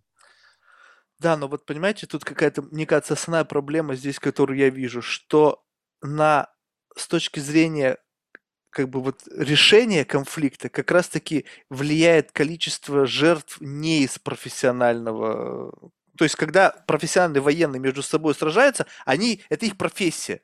Они сознательно идут на риск, они сознательно условно идут на смерть, они понимают, что в рамках этого конфликта они могут умереть. Но если посмотреть на новые конфликты, то как раз-таки из, из числа профессионалов гибнет очень мало. Гибнут так простые люди. Гибнут люди, которые становятся просто вот, ну, как бы случайными участниками этого конфликта. И вот количество этих жертв как раз таки определяет исход. Не количество рыцарей, погибших на поле сражения, их может быть вообще ноль, потому что эти рыцари гордо сидят в кабинетах и управляют дронами. И, потом только по, по, проезжает по месту в супер бронированных там каких-то машинах и проверяет количество жертв, количество разрушений и так далее. И то скоро, наверное, будут ездить не, не, не люди, а дроны машины там управляемые э. автономные. Соответственно, получается, это рыцарство из комнаты. Это рыцарство, там, которое ну, нельзя назвать рыцарством в полном мере. Да, они хорошо обучены, это машины для убийств, но эти машины для убийств, они между собой в рукопашную-то не сражаются. Гибнут обычные люди. И вот как раз-таки количество жертв в рамках вот, вот этого противостояния между рыцарями и определяет исход. И это немножко странно. Вот это, это как раз таки не укладывается это в очень верно, этики. Да. Это очень верно, то, что вы сказали. Это действительно противоречие. Я сам об этом тоже писал в одной статье, которая называлась, ее можно легко найти в интернете, если вы захотите, она надо только набрать. Она называется The Lost Victory. Mm действительно есть такая проблема. Эм, есть вот такие цифры 1 к 10 сейчас, вот в войнах 20 века, тут 10 гражданских лиц, погибших против одного погибшего военного. То есть вот так вот ведутся современные войны. Где-то 200 лет назад было наоборот. Один гражданский лиц, э, э, лицо против 10 военных, погибших на поле битвы. Ну, в силе каких-то случайностей, там ядро залетело не туда. Да, сейчас имеет место такая перевернутая пирамида. Наоборот, гражданских лиц э, гибнет гораздо больше. И это действительно очень серьезная проблема. Но ее вполне серьезно пытаются и решать одновременно, вот эту проблему. На это направлена деятельность Международного Красного Креста, например.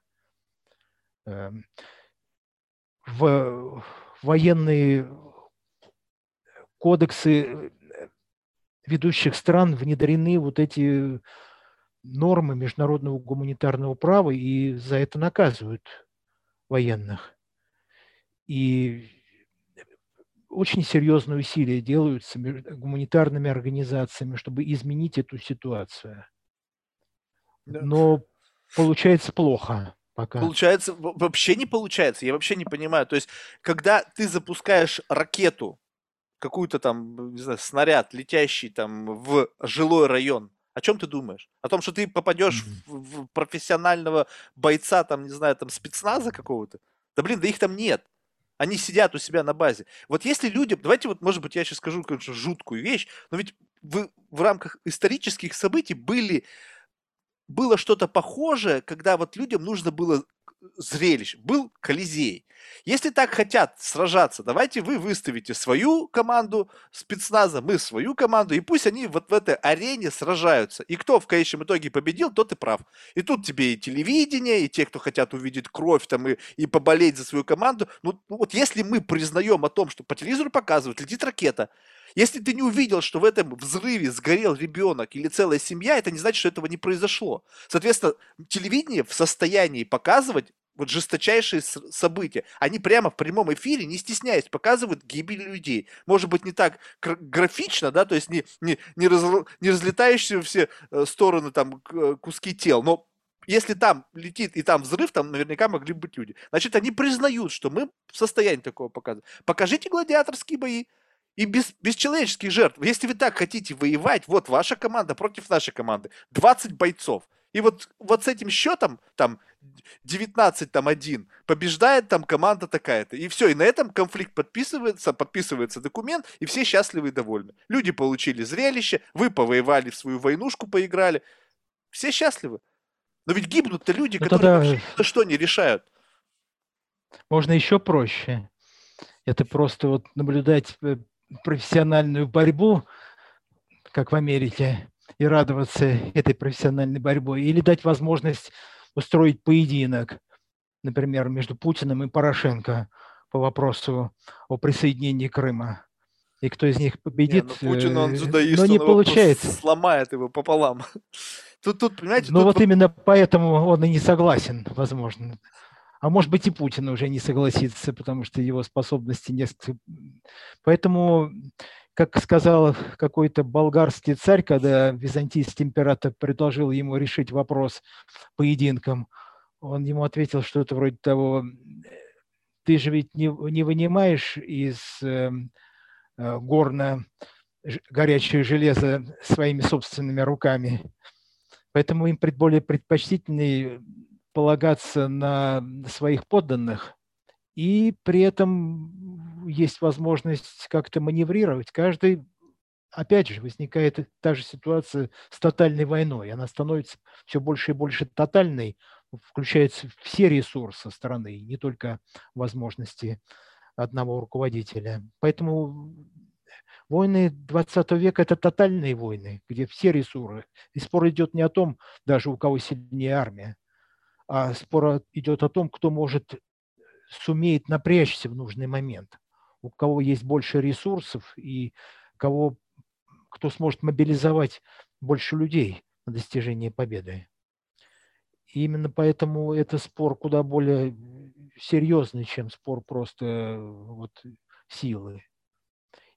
Ну и потом здесь есть еще один вопрос, вот то, что вы говорили, да, э, вот, скажем, война становится бессмысленной в том случае, если это термоядерная война. А в конце концов, вот война, по мере того, как ее степень э, ресурсов увеличивается, в нее вовлекаемых, она становится термоядерной, в ней нет победы, и вроде бы достигается мир, потому что никто не заинтересован больше в войне. Но на самом деле войны продолжаются. Они продолжаются в виде локальных бесконечных конфликтов, где нет этого самого ядерного оружия, где в стороне стоят вроде бы вот эти державы с термоядерным оружием. Появляются новые тенденции в войне. Появляется, например, война дронов, которая в высшей степени, э, ну, по крайней мере, в очень большой степени является точечной. Разумеется, там есть вот то, что по-английски называется collateral damage, но он меньше намного. Вполне возможно, что война пойдет когда-то по такому пути, когда это будет э, взаимное уничтожение э, вот отдельных, а это на самом деле террор, это на самом деле терроризм. Вот такая война, это в точности напоминает вот то, что было в России в конце 19-го, начале 20 века. Это точное убийство основных ключевых фигур противобойствующей страны. Мы можем в конце концов получить вот этот взаимный терроризм. Возможно, когда-нибудь будет изобретено еще такое оружие, которое позволит вообще уничтожать именно в точности того или иного человека путем нажатия какого-то на компьютере генетического кода, если мы его на клавиатуре наберем, этот человек моментально умрет. Может быть, этим все завершится. Но даже это не представляется очень таким уж э, радостным исходом в развитии войн знаете, было бы любопытно, ну, понятно, что это как бы полная иллюзия, и это никогда, ну, я не знаю, никогда, наверное, нельзя говорить, но, в принципе, в ближайшее время будет недоступно, если бы мы могли видеть причинно-следственные связи конфликтов. То есть мы видим конфликт, есть озвучиваемая линия как бы конфликта, да, то есть вот почему этот конфликт образовался, есть официальная версия, да, эта официальная версия, она везде там распространяется по всем средствам массовой информации, и в конечном итоге мы э, как бы все признают официальную версию и вот эту проблему. Но если бы мы бы видели реальную причину, реальную какую-то причинно-следственную связь, и мы понимали, что за этими конфликтами стоят люди с их ну, в какой-то, может быть, степени э, меркантильными интересами, то взгляд бы на эту ситуацию был бы совершенно иным. Ну, условно, скажем так, что сейчас есть официальная версия, там, по, почему, там, не знаю, происходит противостояние между одной страной и другой. Но по факту, там, где-нибудь кто-то на этом зарабатывает. Какая-нибудь военная организация продает подряды. И все эти люди в этой цепочке подсвечивались бы. И, и было бы очевидно, что вот в ходе этого политического конфликта заработал там мистер X там такое-то количество денег, мистер Y там такое-то количество политических очков и так далее. И вот эти люди, которые капитализировались на вот этих военных событиях, якобы продиктованных необходимостью там вот такого-то решения конфликта, они бы становились преступниками.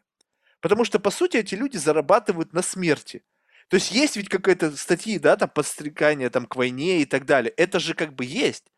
Но когда это вот так вот завуалировано, не абсолютно непоследовательно и не очевидно, то как бы это вроде как не, не, не сопутствие войне, а, а как бы это, ну, это, это просто процесс, и мы вроде как в этом процессе, но когда организация, создающая оружие, продает оружие противодействующим сторонам, то э, вот на какой вы-то стороне? Получается, вам просто выгодно, чтобы обе эти страны воевали и покупали ваше оружие. Соответственно, вы будете всеми силами делать так, чтобы ваш рынок, он всегда существовал, потому что если не будет рынка, то никто не будет покупать оружие, а если не будет никто не покупать оружие, значит я останусь без своего очередного там дохода. Получается, что эти люди, по сути, создают некую почву для того, чтобы эти военные конфликты существовали. Но в силу того, что это не видно, это такая как бы неочевидная история, и мы скажем так, видим только как бы верхушку айсберга. Кажется, что все в порядке вещей. Что да, действительно, эти люди помогают. Может быть, стоит считать людей, которые так или иначе являются участниками, вернее, интересантами военных событий, преступниками. И тогда не будет самих конфликтов, потому что у людей не будет э, мотивации становиться участником этого процесса, именно с точки да. зрения извлечения любой при, выгоды, материальной, не, политической, любой. И тогда не будет смысла в этих ситуациях участвовать и раскачивать эту лодку. Такие попытки делались, Марк. Угу. И в частности, одна из таких попыток была связана с Нюрнбергским трибуналом. То есть то, что вы предлагаете, будет какой-то разновидностью э, глобального Нюрнбергского трибунала, но проблема-то заключается именно в том, что для того, чтобы это осуществить, надо сначала победить в войне, и потом может быть суд победителей. Насколько этот суд будет справедлив, это тоже большой вопрос. Будет ли вот это победившее, будет ли это, например, э, ну, скажем, Америка, которая навяжет всем другим которые, э, свои правила игры. Но есть сомнения в том, что это будет объективно э, правильно и справедливо, то, что вот э, при всем уважении к американскому чувству справедливости и закона, оно действительно очень серьезное, но есть и, серьезные изъяны, связанные, например, с, с Ираком и с Афганистаном, и со многими другими вещами. Если это будут делать еще кто-то, не американцы, а китайцы или еще Россия, то будет еще, по-видимому, менее справедливо. И, соответственно, э, есть большие сомнения, что мы сможем вот такой справедливый глобальный суд осуществить. Но в конце концов, вот то, что вы говорите, связанное с вооружением, но мы не можем запретить ведь э, продажи вооружений, потому что есть национальные армии, которые хотят закупать.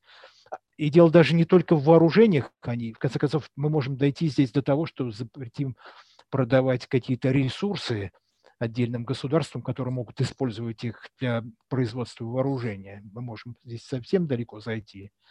Поэтому вооружение пока еще есть на свободном рынке, и кто-то зарабатывает, может быть, чрезмерно зарабатывает, может быть, зарабатывает так, что специально заинтересован в войне. Это действительно так. Военно-промышленный комплекс заинтересован в войне и ее раз, готов развязывать специально. К сожалению, это так. Тут, знаете, проблема не продажи. Да-да-да. Есть еще вот одна сторона это частные военные компании, которые сейчас стали развиваться, как грибы после дождя. Вот скандалы, связанные с Blackwater, сейчас называется Executive Outcome Соединенных Штатов, это Дик Чейни, они тоже заинтересованы в войнах, не только, не только уже военно-промышленный комплекс, но частные военные компании. Некоторые из них имеют бюджет, превышающий бюджеты объединенной нескольких государств. Удивительно. Я, знаете, я не против военно-промышленного комплекса в принципе. Вопрос в том, что когда это происходит на уровне манипуляции, ну то есть представь себе, что я не против, что кто-то может у себя в доме иметь оружие. Ну почему нет? Ну для защиты, потому что мы живем не в совершенном мире. Но когда я вижу, что... Ну представьте себе, я вижу, что идет война, да? И есть две противоборствующие стороны. И я ведь могу что сделать? Ну то есть представьте себе, что если я дал противоборствующим странам одинаковый набор оружия, который, по сути, бы уравнял их шансы. По сути бы конфликт был исчерпан. Ну, потому что если у нас одинаковые ресурсы, если у нас, в принципе, плюс-минус... Это как... Война — это как высокий спорт. Когда мы говорим о том, что выходят на ринг два там борца или два боксера, то, в принципе, плюс-минус они на одном уровне физического и профессионального развития. И тут побеждает воля, дух, там, в общем, не знаю, там какие-то еще множество факторов. То если бы мы наделяли бы противодействующие стороны равным количеством э, оружия, то, в принципе, конфликт был бы очень сложным, поскольку, ну, тут, как бы, действительно, победил тот, кому повезло, или у кого воли к победе больше и так далее. Ну, в общем, это такая сложная, необсчитываемая категория. То есть это все как бы гес, да, мы можем предположить. Но ведь что происходит? Давайте мы сначала одним дадим больше, а потом другим дадим больше. И вот за счет того, что мы постоянно создаем этот дисбаланс, мы постоянно побеждаем. Потому что как только одна сторона начинает проигрывать, потому что изначально она была в позиции недостаточного военного оснащения, опять же, мы это отрегулировали, условно, не самые продвинутые продали бы им какие-нибудь там, не знаю, боеголовки. И в этот момент, когда они начинают проигрывать, говорят, ребята, у нас появилось новое оружие, классно. Они его покупают, происходит новый перекос, теперь другие покупают. И так до бесконечности.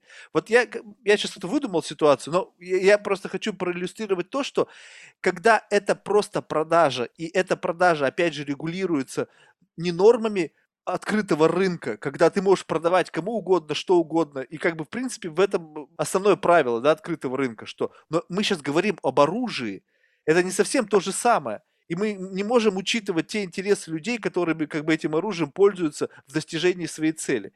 И вот по поводу этого суда, условно же, как бы есть организации, которые включают в себя какое-то ну, сообщество государств.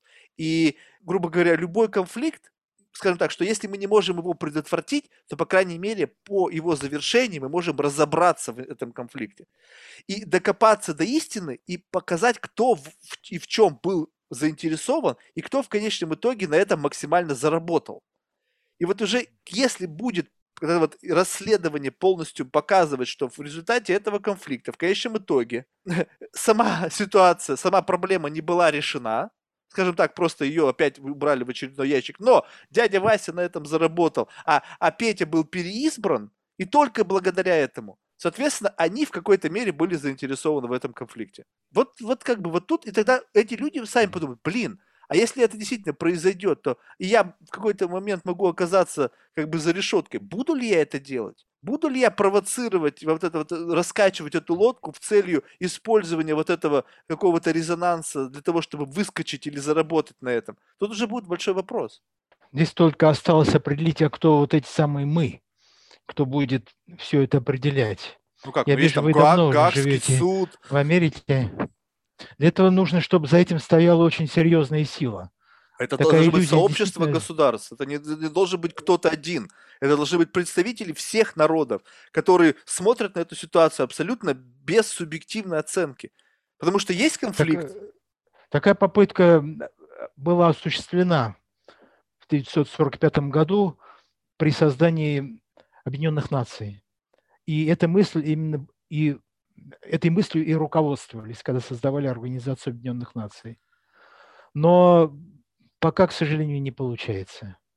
Раскол возникает и внутри организации, и она не очень представительная, эта организация, а других сил пока просто нет. Поэтому вот те, кто попытается присвоить себе вот это «мы», американцы пытались присвоить после 90-х годов свое право как демократической и справедливой державы эм, осуществлять вот такое общее направление и судить каждому, каждого по делам его. Нет, когда- это неправильно. Э, Но это неизбежно, к сожалению, пока получается всякий раз, когда кто-то присваивает себе вот это право судить от имени других. А у Организации Объединенных Наций нет таких возможностей. А если бы они и были, то она превратилась бы в какую-то наднациональную диктатуру и, и даже тиранию, что, может быть, стало бы еще хуже. То есть э, что, пусть будут теперь конфликты, нету никого, кто э, вообще как- как-то мог бы повлиять на то, чтобы эти конфликты не, не, не возникали в будущем. То есть мы, знаете, это как бы, я не знаю, я, конечно, не вправе судить, мое мнение вообще ничтожно, но просто выглядит это так, что раз мы не можем решить эту проблему, я понимаю, насколько она сложная, ск- насколько она многокритериальна, насколько вообще, в принципе, она лежит вот в корнях, вот в самой природе человека, поскольку мы несовершенны. То есть, действительно, как бы искоренить вот это несовершенство просто сложно. Но это выглядит так, что ну раз мы не можем решить, мы как бы будем бесконечно стараться, но сами же признаем, что наши все поползновения, они ничтожны по сравнению с, как бы, с величиной проблемы. Тогда как, как мы от этого избавимся? То есть просто бесконечная попытка, как это, э, не знаю, там, э, лягушка, попадая там в банку с, э, с- со сметаной, если она будет бесконечно бултыхаться, то, конечно, на итоге собьет и получится более плотное там масло, и она из нее вылезет. То есть вот это вот так мы, таким путем мы идем, что мы бесконечно будем болтыхаться в надежде, что когда-то мы под ногами более твердую почву возымеем, и это нас перенесет на некий иной уровень решения этой проблемы.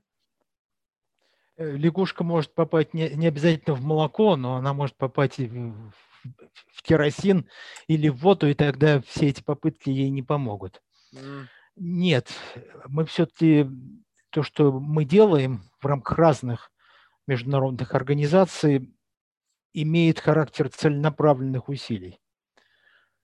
И есть множество таких организаций, которые вполне серьезно работают в этом направлении. Это и Международный Красный Крест, и Sans Frontières, и наша организация Международное общество военной этики. Это,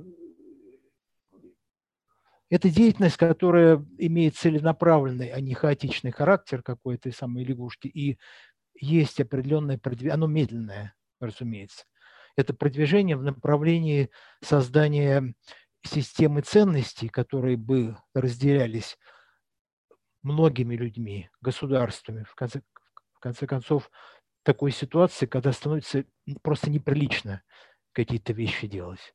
Но мы не можем при этом надеяться на то, что нам удастся создать какую-то огромную такую вот э, межнациональную организацию, которая получит все права э, суда и расправы над всеми и будет просто жестко устранять все конфликты. Этого, к сожалению, может быть, к счастью, не будет. Но вот такая деятельность ведется, и она э, будет продолжаться. Но она не так быстро происходит.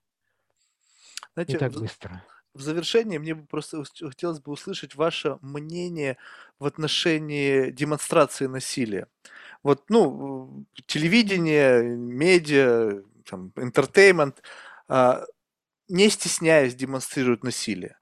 Но это насилие превратилось ну, сейчас я не буду говорить о демонстрации насилия как бы документального, да, когда это новости или еще что-то, ну, скажем так, возьмем entertainment, большую часть вот этого объема насилия, которое превратилось, как бы, они, такое ощущение, что понизили э, восприятие насилия в широких массах. Ну, скажем так, что, да, представим себе, что если бы сейчас взять человека до истории кино и посадить его сейчас там за какой-нибудь тарантиновский фильм, где там, не знаю, там кровь льется ручьями, и посмотреть на его реакцию. То есть вот, вот как бы на человека повлияла демонстрация насилия. И вот тут как бы такой относительно спорный вопрос для, как бы для, для рассуждения. Вот демонстрация насилия с точки зрения именно демонстрации зла, не просто какого-то киношного насилия, которое как бы нивелирует значимость зла. То есть насилие, насилие, ну окей, ну, в общем-то, что там кого-то убили, но это кино, да, то есть я к этому не отношусь серьезно. А демонстрация, допустим, насилия, когда там, не знаю, там, э, из, э, там, не знаю, там, из сцен Холокоста, да, когда там горы трупов, и вот этот как бы немножко уже травматично, и ты к этому относишься уже немножко по-другому. То есть есть сторонники того, что насилие вообще нельзя демонстрировать, поскольку насилие рождает другое насилие. И, допустим, я в какой-то мере, когда смотрю на вот сцены жесточайшего насилия, ну просто, я не знаю, слезы наворачиваются, и я понимаю, насколько это зло. И вот с одной стороны, видя вот это зло, я, я начинаю видеть разницу между добром и злом. И с другой стороны, если я не вижу вот этого, то есть мы на это накладываем цензуру, это нельзя показывать, это как бы вот такое зло-зло, а вот это зло киношное, мы его можем показывать. И тем самым мы стираем границу между добра и зла, и как бы это вот насилие, оно как будто бы всегда с нами, оно всегда живет. Мы смотрим в новостях, открываешь новости с утра, ой, там кого-то застрелили в метро, там кого-то порезали, кого-то еще что-то. Это как бы такая часть нашего дня. Вот завтраку я пью кофе, и, пожалуйста, сцена насилия прям в прямом эфире, и пошло поехал. Это мое утро. И это как бы окей. Вот на ваш взгляд, вот это вот э, как должно быть отрегулировано и вообще должно ли быть? Это очень сложный вопрос. Он чем-то напоминает проблему порнографии. Действительно, меня всегда ужасают американские фильмы. Я не могу их смотреть, потому что там столько насилия, которое, ну, видимо, это нравится кому-то. И, видимо, есть любовь наблюдать сцены насилия ради их самих. Разумеется, в американских фильмах это всегда полицейский, который справедливо осуществляет справедливый закон, и все это насилие в высшей степени справедливо. И вот американская теория справедливой войны в высшей степени напоминает такую ситуацию, потому что вот это вот насилие в мире, война должна быть справедливой, но здесь действительно появляется соблазн как бы за этим справедливым насилием не любовь, не осуществилась э, любовь к насилию во имя самого насилия, и тогда справедливость будет привязана как прицеп э, к какому-то трактору, как э, бесплатное приложение лишь бы только насладиться насилием, потому что поскольку никакого другого, кроме как справедливого насилия, мы, мы себе позволить не можем, но все-таки мы любим именно насилие, а справедливость является просто условием его осуществления. Вот это очень сложный вопрос, я думаю, что и вот в эстетике он не решен, этот вопрос э, так же, как и для порнографии, когда там э, что является средством для чего. Есть фильм вот, э, ну, вот э, советские фильмы, там очень много было о войне, знаете, но там вот это вот насилие, оно никогда не, ну, как бы это сказать, не, вот, не было самоцелью, оно не... Не выпячивалось. не, не выпячивалось, и оно не было средством наслаждения, это насилие. Есть фильм, в котором очень много насилия, это фильм Эжена Климова «Иди и смотри», о Второй мировой войне, но при этом там, когда смотришь эти огромные, бесконечные сцены насилия, то там, очевидно, ненависть к насилию рождается, но вот, не вот, вот, я об этом и говорю. потакается. На... Ну вот я не знаю, как провести вот эту грань. Это, видимо, вопрос к теоретикам искусства, когда искусство становится популярным или просто средством, жвачкой для того, чтобы людям наслаждаться сценами насилия, и когда оно становится способом вот, выражения ненависти к насилию. Есть настолько зыбкая грань, а я не специалист вот в сфере эстетики, чтобы сказать, как здесь провести эту грань. Но она есть, конечно, эта грань. Просто опять мы видим перекос, да, что когда мы демонстрация насилия, которая вызывает ненависть к насилию, это табу. Это graphic content, его нельзя показывать. А когда насилие приносит наслаждение, то это entertainment. И это окей. И мы увидим огромное количество фильмов без каких-либо ограничений. Ну, там, да, поставили условный значок, там, плюс 16 или плюс 18, и как бы мы это сделали вклад. То есть вот это размывание вот этой грани, что как бы насилие стало вот в его именно кинематографическом изображении, оно стало как бы вот таким неким элементом нашей жизни, такой как бы пронизывающий обиход. Ну, все люди признают, что есть насилие. И все. И, соответственно, мы не несем в себе вот этого э, негативного отношения, пока это не касается нас самих, да. Когда это коснулось там кого-то другого, ну, да, может быть, если это совсем близкий, то мы можем сопереживать, но в целом это как бы вот оно есть, и мы это все признаем. Вместо того, чтобы мы как бы были возмущены тем, что это до сих пор существует. И вот между этим я вижу большую разницу что возмущение тому, что насилие по сей день существует, и признание насилия как некого неизбежного, это то, что отличает человека как бы с высокими э, какими-то гуманными принципами, человека, который просто об этом не задумывается. А если ты об этом не задумываешься, то в твою голову может зашить все, что угодно. В зависимости от того политического либо там какого-то градуса, который мы сами же используем э, для того, чтобы повышать этот градус, либо понижать. Сегодня мы вам больше насилия показываем, завтра меньше. Любое государство боится перейти некую грань вот в своей пропаганде, в своем воспитании масс. Если ненависть к насилию будет слишком большой, то никто не захочет воевать за это государство. Вот, вот отсюда мы и надо начинать было наш разговор. Что... Вот это, это парадокс. Парадокс. Сейчас может быть меньше это дети меньше играют в войну, чем когда-то было вскоре после войны. Но кто-то должен служить в армии этого национального государства. И если неприязнь насилия будет через все станут последователями Толстого, то, то такое государство долго не сохранится. Да. Борис, мы живем в сложное время, и я рад, что вот есть люди такие, как вы, которые посвящают этому как бы свою жизнь для того, чтобы ну, как-то вывести человечество вот на эту тропу, которая приведет все-таки ну, в какое-то светлое будущее. Светлое не в том плане, что там сейчас мы в темноте живем, а сейчас мы живем в такое время, что как бы есть ну, череда таких очевидных перекосов, да, когда мы выпячиваем на первую линию проблемы, которые казались бы не такие важные, и убираем вдоль, в долгий ящик проблемы, которые более важны, только потому, что эти проблемы сложно решать, да, и либо решение этих проблем, оно очень э, controversial, да, что тут, в общем-то, любая риторика на эту тему, она очень опасна, что ты можешь легко впасть в невилость. Проще обсуждать на темы, которые ну, как бы вот они такие как бы нейтральные, несмотря на то, что они горячие, опять же, горячие созданы искусственно.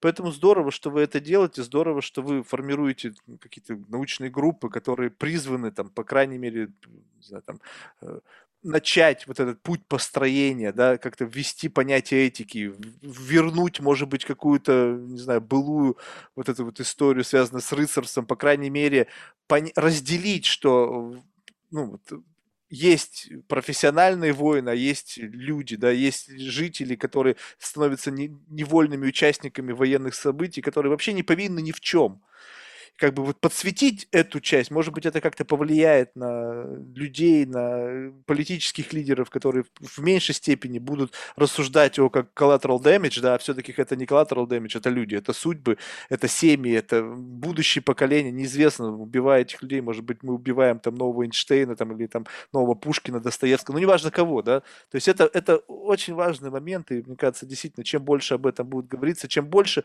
будут люди задумываться о том, что это не телевизор, телевизор, это не какое-то событие, произошедшее там где-то, это завтра может коснуться вас. Поэтому спасибо вам большое. Совершенно верно. Я вам очень признателен за такую возможность. В конце концов, все то, что вы говорили сейчас, вот эти ценности, они ведь сами по себе с неба не падают. Они же возникают в результате постоянного их обсуждения и действий, которые связаны с их реализацией. И вот это наш разговор, я думаю, что он тоже способствовал изменению системы ценностей, которые люди придерживаются. Да, но я-то просто думал о том, что мы уже столько войн пережили. Уроки-то должны были уже извлечены. Эти ценности уже были сформированы. Такое ощущение, что мы как бы вот, э, как это, э, знаменитое выражение, что основной урок истории о том, что она ни, ничего не учит. То есть, может быть, пора уже да. от этого тезиса избавиться и как бы начать учиться на истории, не забывать о том, что было, а как бы на одни и те же грабли бесконечно не вступать. Спасибо, Борис. Учится, но только очень медленно, очень медленно. Что ж, еще раз большое спасибо, был очень рад с вами пообщаться. Мне тоже было очень приятно, Марк, спасибо. До свидания.